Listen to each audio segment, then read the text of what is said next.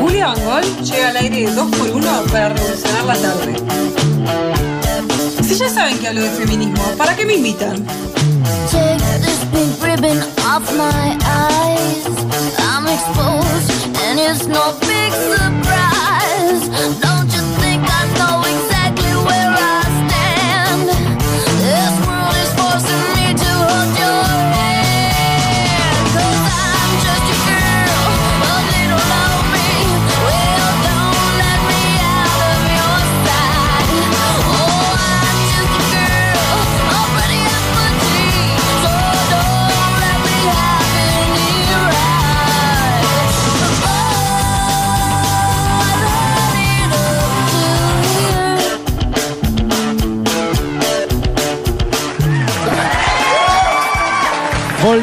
Nada más ni nada menos.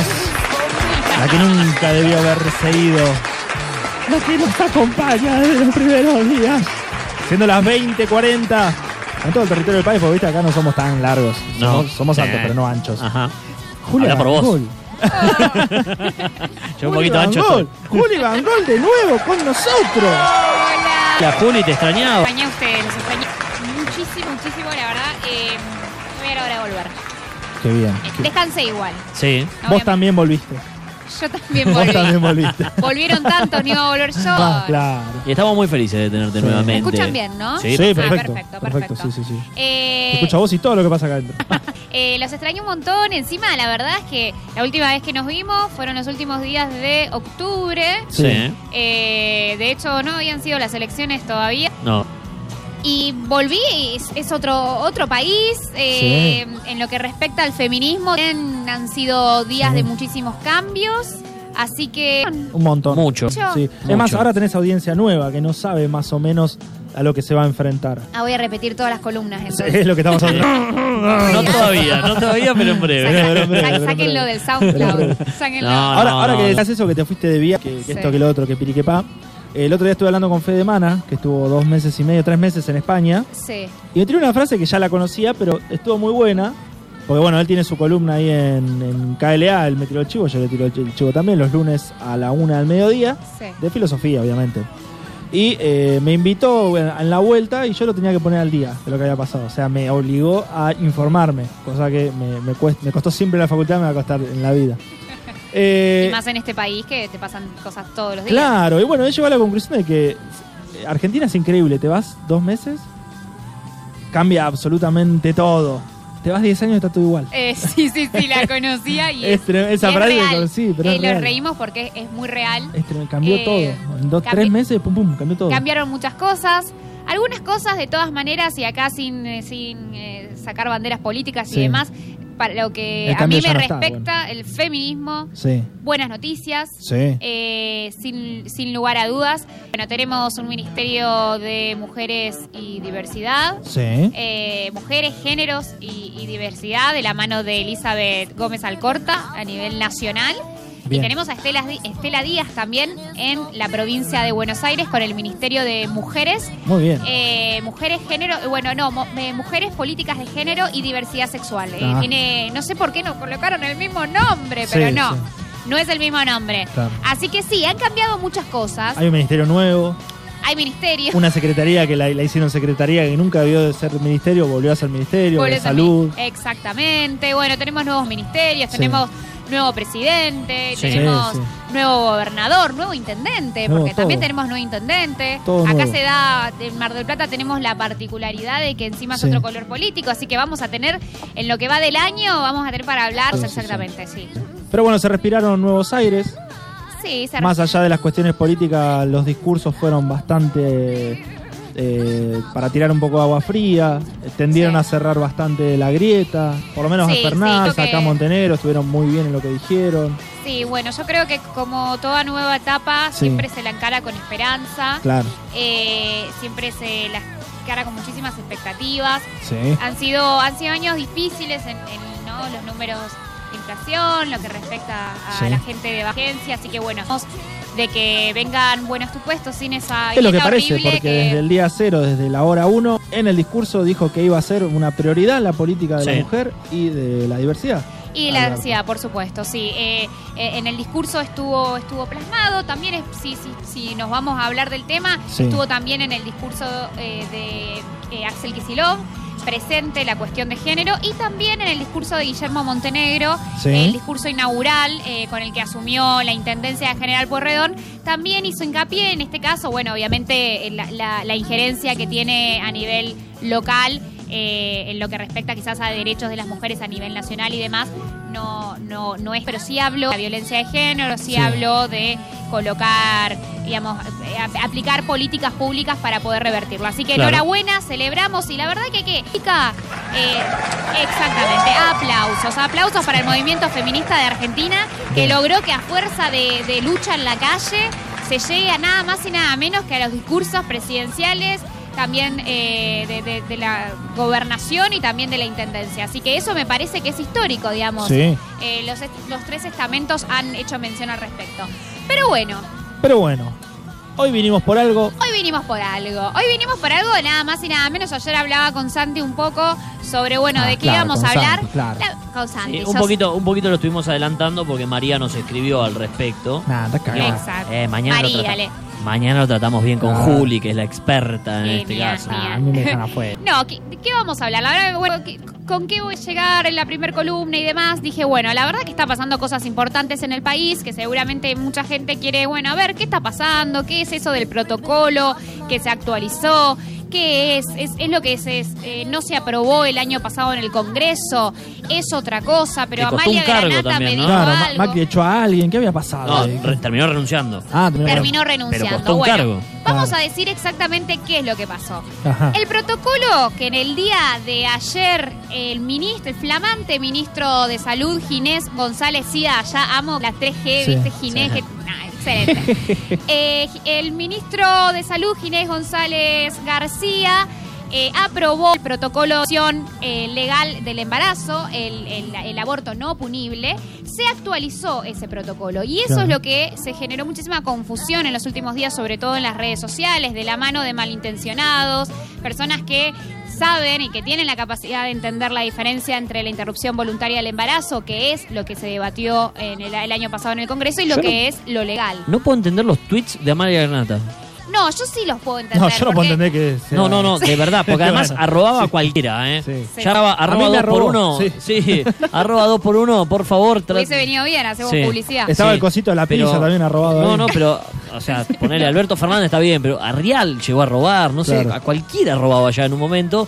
Y Sí. esa mina, loco, tiene un cargo político. Tiene Sí. un cargo. te- eh, eh, O, o claramente quería desinformar, Aparte, hay muchos que A ver, ¿qué es lo que claramente para mí. o, creo levantó que. la, Ah, la- no, no, la- la bandera. Del no la nadie ahora. Porque la, ba- la bandera del pañuelo celeste a llevar. Si es algo que ya está aprobado por la justicia. Exactamente, bueno, esa era la diferenciación que se quería hacer. Una cosa es la interrupción volun- voluntaria del embarazo, que es el proyecto de ley eh, desde hace más de siete años y, y siete veces del Congreso eh, de la Nación. Y otra cosa diferente es la interrupción legal del embarazo. ¿Qué es esto? Eh, una edad que tienen eh, las gestantes de la República Argentina desde el año 1920. Es 86 del, eh, establece de que eh, la, eh, el, el- el aborto no Sí. punible eh, es no punible cuando suceden casos de violación y también cuando eh, está en riesgo la vida de la mujer. Pero Claro. entonces, ¿qué, ¿qué me van a decir? ¿Qué fue lo que pasó?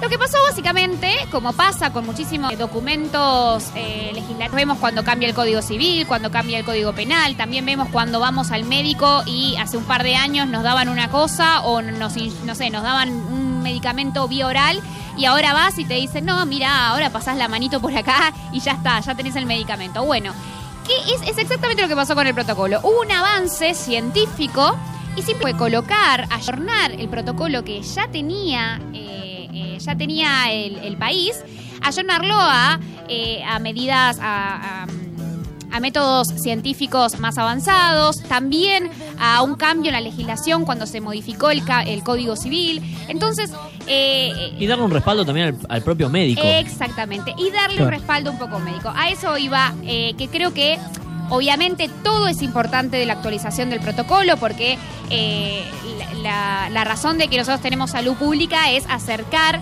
lo- los mejores métodos eh, y mejores técnicas sanitarias eh, a toda la población, entonces era necesaria esa actualización. Pero además, y sobre todo, después de los casos que han ocurrido en Tucumán, que me... Porque el otro día, quiero hacer un paréntesis, hablando justamente del artículo 86, eh, nada, me lo puse a leer. Sí, que, es así. O sea, está buenísimo que... Está bueno el estado de internet porque buscas... el- Lo tenés. La fuente está ahí. Y leía en el inciso 2 del artículo que justamente está hablando Juli acá, eh, sobre el tema de, eh, bueno, lo del aborto, en qué condiciones se tiene que dar, que son por eh, eu- eugenesia o Sí. violación. Y en el artículo segundo, que es por violación, en el inciso 2, dice, si el embarazo proviene de una violación o de un atentado al pudor cometido sobre una mujer idiota o demente. Ah, es- o sea, está así en el artículo en el Código Penal. Exactamente, sí. eh, eh, nos- una vez estuve No idiota una como jornada- insulto, ¿no? Pero, sí, o sea- eh, eh, como que no, no está en su sano juicio Claro. o no tiene eh, la total libertad de sus decisiones. Claro. Sí, exactamente es así. Después, bueno, hay interpretaciones que se hacen sobre la letra y, eh, digamos, lo que se refuerza o la interpretación que se refuerza de ese artículo 86 Sí. es eh, el eh, del año 2012 que lleva adelante el Suprema de la Justicia con el fallo FAL, el famoso fallo Ah. FAL, que es este caso que sucede en el sur del país y 2012, ¿no? ¿Cuándo fue? que 2012 2012. exactamente, que bueno, eh, un- una chica que es violada, bueno, Mm. eh, surgen eh, de, de va- de varias situaciones que eh, sigue escalando en Sí. las diferentes instancias judiciales, llega hasta la corte y la corte, por supuesto, que vaya a favor de, de- de la chica, de la víctima, para que pueda llevar adelante el aborto, pero además eh, establece necesario que el país eh, Sí. y las provincias lleven adelante protocolos de actuación a esos Sí. de aborto no punible. Claro. ¿Por qué? Porque hay que recordar de que no es necesario hacer una denuncia, o sea, uno va a la clínica, habla con el médico. Claro, no tenés que ir hasta la comisaría. No tenés que ir a la Sí. comisaría si un médico te dice no, pero tenés que venir con la denuncia de que fuiste violada para que Claro. Bueno, te ya no. hagamos- Bueno, no, no, ya no, no, nunca. eh, Nunca desde, fue así. Desde el año 2012 nunca fue así. El Ah. tema que es el- eh, eh, lo que ayer comentaba Ginés en su conferencia de prensa. Sí. Él como ministro de salud puede bajar un protocolo Sí. considerado eh, el más apto por todos los especialistas que conforman la mesa del Ministerio de Salud y que Sí. llevaron adelante eh, el diseño de ese protocolo. Un diseño que está basado en eh, la- los conceptos más actuales de derechos humanos. Eh, después, si quieren, vamos a revisar un poquito los cambios en el protocolo, que es muy bueno los- el concepto que se tiene de violación, Mm. de que puede ser tu propia pareja, de qué es consentimiento. Claro. También un, un cambio que ha tenido esta actualización del protocolo es que ya eh, no se habla de mujeres o niñas, se habla de cuerpos gestantes, con lo cual la diversidad de género también Está incluida, muy está incluida y esos Claro. son cambios muy interesantes. Pero el problema que señalaba Ginés con respecto al protocolo, que es lo que él dijo que, bueno, de acá en más eh, Sí. va a ser política lo que se va a tener que llevar adelante, es que las provincias, como somos un país federal, tienen Sí. que adherir a ese protocolo. Claro.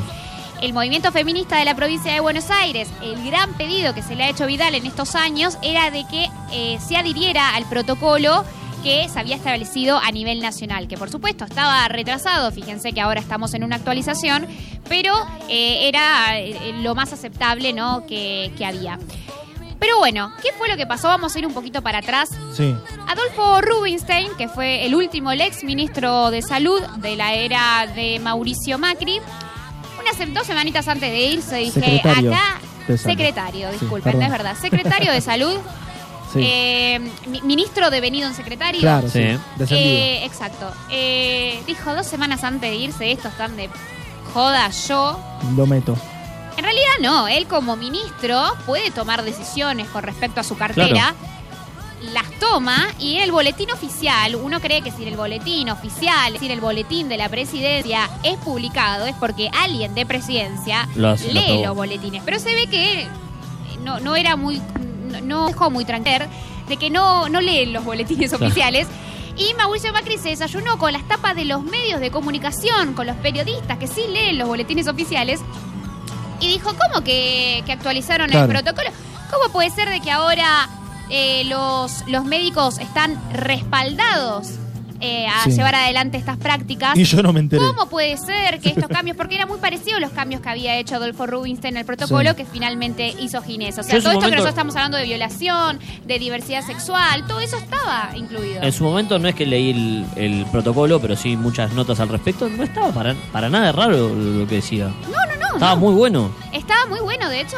Eh, Adolfo Rubinstein se ha reunido con Ginés González en las últimas horas, ha dicho que en caso de que él necesite alguna colaboración, se Creo que hubo prestaba una también. desinteligencia ahí por parte del presidente de no entender qué era lo que se estaba eh, plasmando en el protocolo. Yo no sé si es una sin- desinteligencia, sino realmente una creencia propia del de, eh, presidente. Recordemos que Pero- si bien él, él se ha mantenido al margen a veces del debate sobre el aborto, por lo menos cuando sucedió en el Congreso, y hasta te diría que... eh, eh, bastante aceptando, ¿no? De que, de que se lleve adelante el debate, se lo ha llegado a nombrar como el feminista menos pensado. Sí. Pero luego, eh, en, en la segunda parte de la campaña electoral, en el que después de las PASO, el descontento popular se hizo muy presente en las urnas, en donde de alguna manera se ha hablado de esta necesidad de derechizar el voto que tuvo eh, Mauricio Macri, Claro. se volcó abiertamente del lado de eh, aquellas personas que estaban en contra de, del aborto del aborto legal. Pero- ha levantado el pañuelo, que no lo había hecho en Claro. otras ocasiones. Me parece que es algo que ya venía de entrada mal, digamos, porque yo me acuerdo cuando se debatía la ley de- del aborto, muchos ponían en juego esto, que casualmente es algo que ya estaba aprobado. Exactamente. Bueno, e- eso Decían, fue muy "Eh, pero", o sea, peligroso. uno de los argumentos que se, que se debatían era, bueno, pero en caso de violación, no, señor, en caso de violación ya, está, existe Ya algo. estamos, acá estamos de, de la libre decisión de las mujeres sobre su propio cuerpo. Claro. Eh, y, y- y bueno, se ve, yo realmente no creo que haya sido una falta de inteligencia, sino que ah, eh, fue una decisión de, de Mauricio Macri de, de- de no, de, no, de no aprobarlo, por lo menos que no sea en su mandato. Entonces eso generó dos cuestiones. Por un lado, que tenga que, eh, digamos, vetar, eh, derogar, eh, Sí. en realidad, eh, ese, esa actualización del protocolo que había salido en el boletín oficial. Y por otro lado, lo que generó es que claramente había una desorganización muy importante dentro de, de la presidencia, por lo menos en esos momentos. Quiero creer que sim- simplemente en esos momentos, porque si no, tendremos que estar revisando todos los boletines oficiales que salieron estos últimos años y decirle, che, ¿estaban seguros que querían que salga esto? ¿O qué habrá salido? ¿Qué estará hoy vigente Claro. y que quizás la gente no se sabe? Eh, bueno, por supuesto que esa desautorización y, y por no querer ir en contra, creo yo, de, de sus principios o, o de lo que él consideraba sanitariamente importante para el país, Adolfo Rubinstein, el ministro, decidió renunciar unas semanas antes de que, bueno, igual finalmente su mandato eh, Sí, bueno. terminara. Pero buena decisión, digamos. Sí, yo creo que, eh, digamos, en lo que a esto respecta, ¿no? Por supuesto que hay O sea, me trajeron para esto, no van a escuchar, Claro. chau. No importa que me vayan 15 días, no me voy a quedar haciendo la plancha. Sí, sí, sí, sí, se puede ver de ese lado. También hubo muchas deficiencias en lo que respectó a la, en lo que respectó, en lo que respecto a la gestión de salud, eh, pero mm, pero bueno, eh, eh, en lo que respecta al aborto, bueno, sí podemos decir que Adolfo Rubinstein eh, se, se mantuvo fiel a sus a sus principios. Pero bueno, llegó Ginés, llegó la era Ginés. ¿Y qué pasó? Llegó el Ministerio de Salud. Llegaron conferencias oficiales con Volvió. Ginés.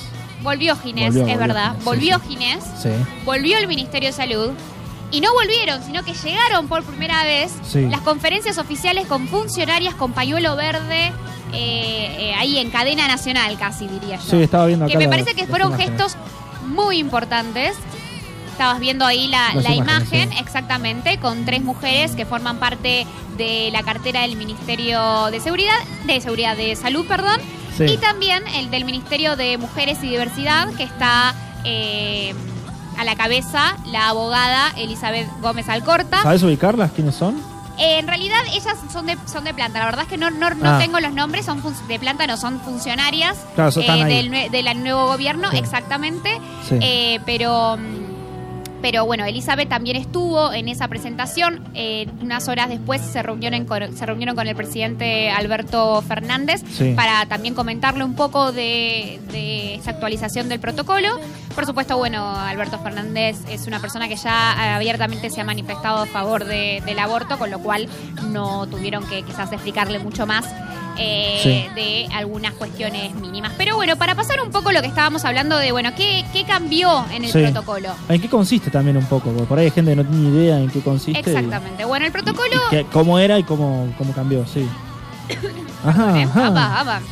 Eh, el protocolo es una herramienta eh, que funciona como guía. De hecho, esa es, ese es el concepto que utilizó Ginés en la eh, Ginés García, Ginés González, García, en la González. García. García, se me bueno, son muchos jejeje. y si lo juntás a los Ministro. tres, formás un punto. El ministro. Un punto. Eh, de hecho, ese es el concepto que él utilizó. Es una guía para los profesionales de la salud de eh, Argentina para llevar adelante esa práctica. Sí. Eh, y no solamente en lo que respecta a la práctica sanitaria, que uno no quiere que uno quiere creer que el, el médico ya Claro. lo sabe, sino también todo lo que conlleva eh, abordar eh, una paciente, una persona gestante que llega con eh, un, un embarazo y que eh, solicita la interrupción legal del mismo. Claro, básicamente un cómo actuar.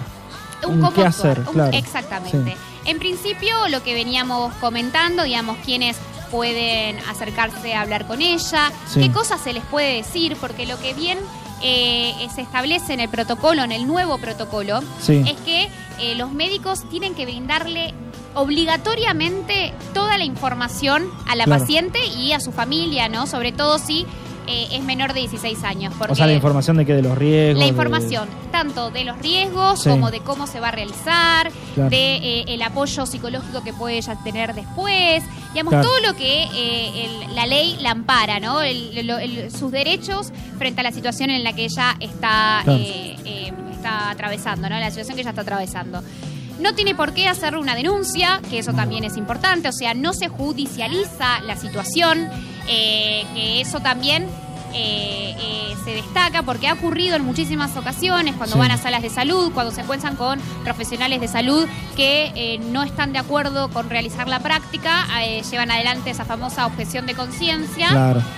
y quizás comienzan a comentarle otro tipo de información o decirle no te parece primero que vayas a, a la, a la comisaría después venís para acá y eso es simplemente revictimizar a la víctima y no es necesario según Claro. lo establece eh, el código y según lo establece también el protocolo y el fallo FAL sobre el que se refuerza ese artículo del, del código. También habla de confidencialidad, Sí. es decir, los médicos no pueden comentar a otras personas de que tienen una paciente, de que quiere hacer Que eh, esa que, quiere- que desea abortar. Eso es importante, sobre todo teniendo cuenta de que ha ocurrido que organizaciones que están en contra de- del aborto, al enterarse de que existe una niña o mismo un- una, mujer, una joven que eh, solicitó la interrupción legal del embarazo, se aprestan en los diferentes establecimientos sanitarios para Claro. evitar de que eso ocurra. Ah. Se- eh, muchísimas veces ha ocurrido, de hecho, en uno de los últimos casos con, con niñas muy, muy chiquitas, que ha ingresado una persona ajena a la familia, a la habitación, Sí, sin, ni- sin ninguna, sí. sí, sin ningún cartel, sin nada, o sea, pasó totalmente desapercibido y simplemente Mm. para hablar con la niña, para convencerla a que no a- aborte. Aborte. Bueno, esas cuestiones eh, y hay que intentar reducirlas al máximo, ¿no? Porque Claro. por la cuestión de la privacidad y la celeridad, porque esto también es muy importante. La accesibilidad, es decir, la información de todos los métodos que puede llevar a, eh, que puede mm, solicitar, ¿no? Sí. Desde obviamente los, los menos riesgosos si es posible. eh, y la celeridad, ¿no? Que sea rápido. Sí, sí, que no sean cuestiones que pasen semanas y semanas, Sí, pues es como ha pasado. Claro, como ha pasado muchísimas veces que eh, el retraso de acciones ha sido porque ha intervenido la justicia y se ha judicializado el tema y no es la idea de, de que eso se lleve Y adelante. te hago una pregunta desde la suma ignorancia. Sí. Eh, ¿Los médicos tienen que determinar que hubo eh, algún tipo de, de violación? De... Es que en realidad, eh, bueno, no, no, no existe una manera de determinar, a, a menos por supuesto de que, Sí, no, que haya violencia, que haya una sí. violencia más extrema. Porque Sí. esto es lo importante del protocolo nuevo. Sí, ¿Qué es violación? Claro. Entonces, por ejemplo, Claro, pues no permiso- está definido en el Código Penal eso. Simplemente dice... No está definido, pero acá es, eh, es importante eh, que Amplificarlo. entendemos por violaciones. ¿Qué es lo que dice el nuevo código? Eh, respecto a la causal de violación, fija pautas también acordes a los últimos instrumentos de derechos humanos, o sea, los más actualizados creo que se basan en la ONU Sí. y eh, algún organismo más para poder hacer estas definiciones. Y la, Organización Mundial de la Salud, capaz, ¿no? La Organización Mundial de la Salud también Sí. es el, el concepto de salud, salud íntegra, que son tres Ah. dimensiones, lo social, eh, lo físico y, Y los- lo mental. y entonces cuando nosotros leemos el código penal y habla de eh, la vida o la salud de, Sí. la, de la mujer, se tiene en cuenta ahora, con este Sí. nuevo protocolo y con esta nueva interpretación, teniendo en cuenta los eh, conceptos más actualizados de derechos humanos, se tiene en cuenta estas tres dimensiones. Y la Claro. salud, el bienestar, es, la, es que eh, las tres estén en, en buen estado. Claro. Bueno, ¿y qué habla de la violación? La violación puede ser perpetrada por alguien del entorno íntimo de la mujer, incluido el novio, el Ah. marido, la pareja o la expareja, por conocidos o por extraños. Esto es interesante porque es un poco, digamos, intentar desmitificar de que la violación es este Un extraño, sí. es que te pasa en un descampado a la noche cuando te Sí. bajaste del colectivo y te agarró una persona No, que de hecho no- no eh, son de adentro, no- claro, no son y que vos te intentaste defender y que te quedaste con, un- con- debajo de la uña con restos de él. Bueno, se intenta desmitificar eso porque sea, digamos, porque ocurre de que no es eso la violación, de que de hecho yo he hablado con, con la comisaría de la mujer acá de Mar de Plata, con fiscalías, eh, son los menos esos casos. Sí, Ese- sí. ese- ese Siempre tipo- pasan en casa. el eh, encapuchado que te agarra a la noche Sí. es el menos. Lo que pasa es tu pareja que eh, eh, te viola, o sea, quiere tener relaciones con, con vos sin tu consentimiento. o un familiar un directo. un familiar vecino, dentro de la casa, exactamente. Entonces, ¿qué otra cosa dice el protocolo? Todas las relaciones sexuales con penetración en las que mediare violencia, amenaza, abuso coactivo o intimidatorio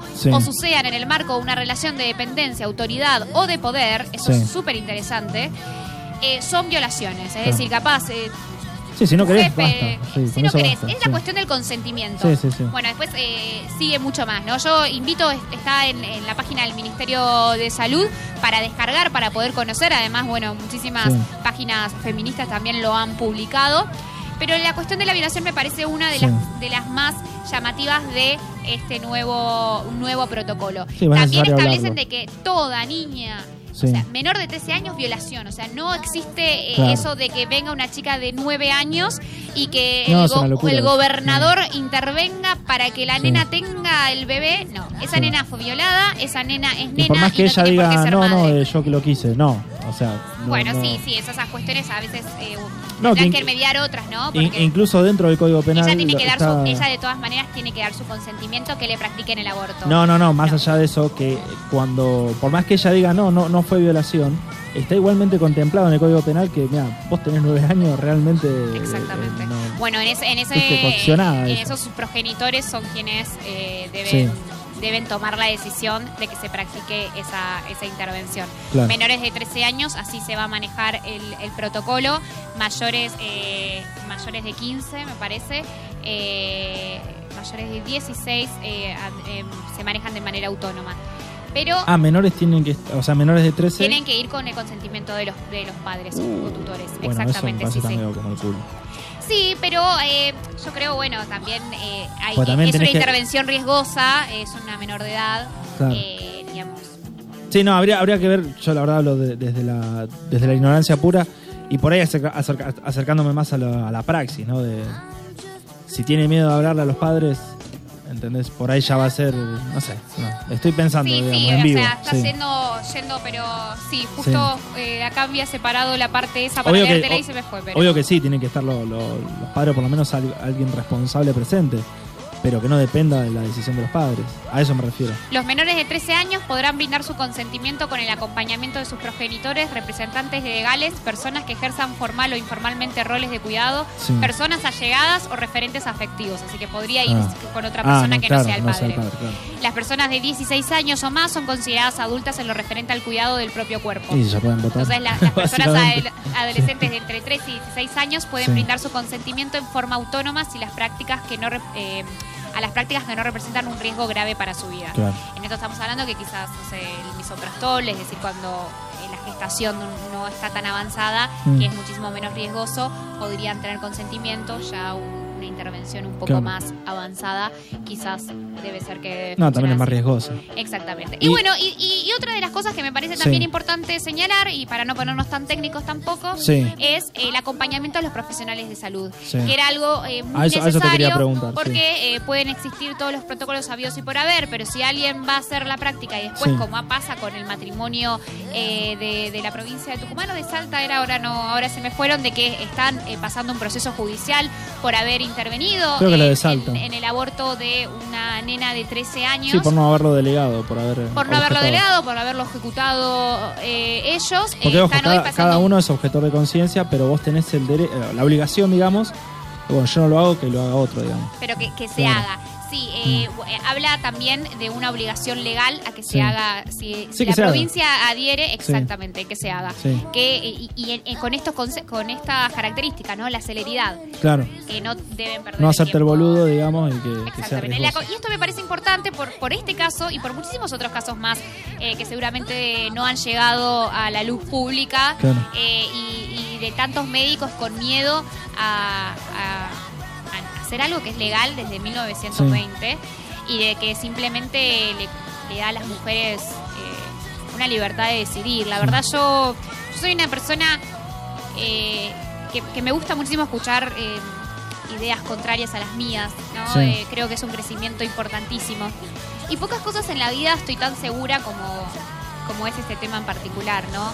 Esta, esta elección de vida y más cuando uno se hace, y más cuando uno se acerca a, a madres, ¿no? No solo a la, Claro. a la, a la propia, sino a amigas que, que son madres. eh, cómo, cómo eso cambia la vida y, y me parece increíble de que no podamos elegirlo, ¿no? Claro. Eh, y, y- y teniendo en cuenta además eh, las desigualdades que hay de poder, con lo cual aquellas personas que han elegido, realmente han elegido, o también, eh, bueno, por supuesto, la violencia de género, los abusos sexuales que hay intrafamiliares, eh, sobre todo también en, en- en el interior del país, pero no me gusta tirarlo como, ay, el interior del país, y uno dice, pasa en el medio de una montaña a la deriva. No, Sí, pasa acá nomás, pasa acá a, a la vuelta, pasa de las mejores familias, como Sí. se dice y, y que no y que esa, esas esas mujeres esas personas gestantes víctimas de estas atrocidades no puedan siquiera elegir y ni hablar de que sean atrocidades de que a veces hay situaciones que suceden digamos y no- además no tenemos educación sexual en los colegios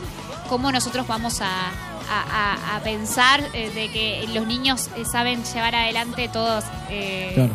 los niños, los grandes, digamos, a veces son cuestiones que suceden y, y- y que deberíamos tener maneras de resolverlo y no que sea un castigo de por vida, que encima, o sea, que se toma como un castigo, no porque digamos que un embarazo es un castigo, pero si uno no lo desea, uno lo tranquilamente puede vivirlo así y la única persona sobre la que caen esas consecuencias son las mujeres. Así que me parece que eh, faltan muchísimas cosas por hacer, por supuesto, pero la actualización de este protocolo es importante, eh, es realmente una muy buena noticia. Eh, del otro lado quedarán aquellos que intentan eh, desinformar a la población, que eso realmente genera muchísima angustia. Hemos tenido, eh, más allá de- del resultado final, un debate en el Congreso que me pareció muy rico, que me pareció importante, que de ambos lados de la grieta, si se quiere, eh, he visto personas sentadas frente al com- a la computadora mirando sesiones en las comisiones de Congreso y bueno, y esa gente que está ahí la votamos nosotros, esa gente que tuvo que ponerse a leer, tuvo que al menos armar una postura al respecto y un discurso también coherente con ello, eh, digamos, se tuvo que poner a trabajar y a mí me pareció como, obviamente, como parte de la lucha feminista me pareció increíble como, como momento político, pero también como lección de ciudadanía, ¿no? Una lección cívica que me pareció increíble. Entonces, es una pena que muchas personas que, que han salido de ahí, digamos, pura y exclusivamente por ese debate, como es en el caso de la diputada Amalia Granata, eh, que, que nadie va a decir que es tonta. Granata, que acá dice Hernán que quiere tomar la posta que va a dejar Carrió. Bueno, sí, puede allá. ser. Allá, sí, sí. Puede ser, sí. Sí, sí, puede ser. Hay, que ocupar ese Puede, lugar. puede- así como que la, la, la, la situación medio bizarra, ¿no? Eh, Sí, bueno, pero así como la ves a Carrió, metió la, la AUH, ¿eh? A cada tanto. Sí, ¿eh? no, es que, No, es que, que- que Carrió como que fue en los últimos años que se ha... Claro, se despistó. se despistó. Pero bueno, sí, bueno, le puede, puede pasar a cualquiera. Sí, Bueno, ahora, ahora no le tenemos que tener tanta... claro. Ya no es más legisladora. No. Sé que hay que como que respetar las investiduras. No, no sé qué estar haciendo. Ah, Pero bueno, la cuestión Sí. es eh, de que han eh, habido varias buenas noticias para, para aquellos que desean la igualdad, la equidad y la justicia social eh, en, este, en este país, sobre todo para las mujeres. Así que bueno, esperemos de que sigamos en ese camino, esperemos a ver cómo avanza, porque como decía Ginés y como estuvimos diciendo al principio de la columna, ahora hay que ver qué dicen las provincias. claro. Ya Salta dijo que sí, que va a adherir al protocolo. Claro, porque más allá que es un ministerio, persiste el federalismo. en. Exactamente. Se Entonces- pueden adherir o no las provincias. Sí, de todas maneras, la Corte Suprema obligó a un protocolo y hay algunas provincias que ni siquiera tienen protocolo. Claro. Que eso es importante porque eh, hay algunas que ni siquiera tienen su propio protocolo. Claro, sí. Entonces, es, digamos, el, el cómo actuar no existe ahí. es- eh, y eso Ya es muy peligroso y es muy riesgoso. no- no hay, mucha- hay, hay- hay muchísimas provincias. Sí. Eh, y bueno, entonces habrá que ver eso. Seguramente lo vamos a estar siguiendo desde acá de 2 por 1 Sí, sí, sí. de cerquita. Eh, provincia de Buenos Aires ya dijo que iba a adherir, Salta dijo que iba a adherir. Y bueno, ahí vamos a ir cachando en el mapita eh, quién se adhiere son. y- quién no. Bueno, se respiran aires nuevos, ¿no? Hemos cambiado de radio, hemos vuelto a salir por otro lado. Viene el- se viene el cambio, ¿no? Pero eh, el cambio este esperanzador, ¿no? No sé cómo decirlo, porque la- las cosas han cambiado. Mira, un yo siempre poco. digo, más allá de, de las banderas políticas, como Sí. decíamos al principio, no todo cambio es esperanzador. Sí, o sea, yo no le tengo nunca miedo a los cambios, hay muchísimas expectativas con respecto a lo que va a pasar. Yo creo que, eh, más allá de, de quién haya votado quién y demás, Sí. el- el- el- la esperanza que se vive en el aire es pura y exclusivamente por, por, por quizás unos últimos dos años específicamente muy difíciles, ¿no? Claro. Eh, y, y es una esperanza natural, ¿no? Y bueno, y como yo dije el otro día en Twitter, si querés como para ir cerrando, Sí. la esperanza es verde y el Congreso para mí también va a ser en el año 2020 verde, Le pesa que porque le pese, sí. pese a quien le pese. A mí me parece que... Este año es el año, por, va, este año no, digo, el, año, que, viene, es el Sí, año, sí, por, todo por cómo apuntan las cosas. Pero vamos a ver. Sí, sí. Esperemos que, esperemos que así lo sea. Va a ser así, quédate tranquila. Pasó Julia Van Gogh en la primera entrega en la nueva casa acá en DB Radio 1045. ¡Me encantó! Te encantó. ¿Cómo te sentiste? Re cómoda, me encanta Tranquila. así porque aparte estamos charlando. Estamos de, de frente bien así, tomando mate en el medio, menos, menos protocolaridad. No, me, Está- me- está bueno. me gusta muchísimo, aparte, bueno, la radio, increíble. Sí, yo siempre, nunca lo dije acá, lo dije siempre en la otra radio. Particularmente nunca ba- banqué ningún partido porque soy muy este, eh, cabrón con esas cuestiones. Pero cuando las cosas se tienen que dar y se van a dar, eh, si te pones en el medio es peor. Se respiran aires nuevos, será ley seguramente. eh, y más allá, mira, yo no voté a nadie, anulé. Siempre hago lo mismo, bastante anarquista. Escuchar estas cosas que se dicen, esta- estas actitudes de los que ahora no- nos gobiernan, esta actitud de querer cerrar la, la brecha de decir, bueno, che, bueno, basta con estas boludeces, apuntemos bien adelante. Te da un poco de esperanza y también te da un poco de, optimismo en lo que va a venir de acá en adelante. Eh, que las cosas empiecen a cambiar para bien está buenísimo y te inspira también a vos como ciudadano a hacer las cosas bien eh, de a poco día a día. Suena acá tu Pecumachu. Quédense, que hacemos un poquito más de 2 por 1 Julia ya se tiene que ir, nos va a, a dejar y queda un poquito en bola. Quédense un ratito más hasta las 22 que hacemos eh, esto que hemos dado a llamar 2 por 1 Eh, ya venimos.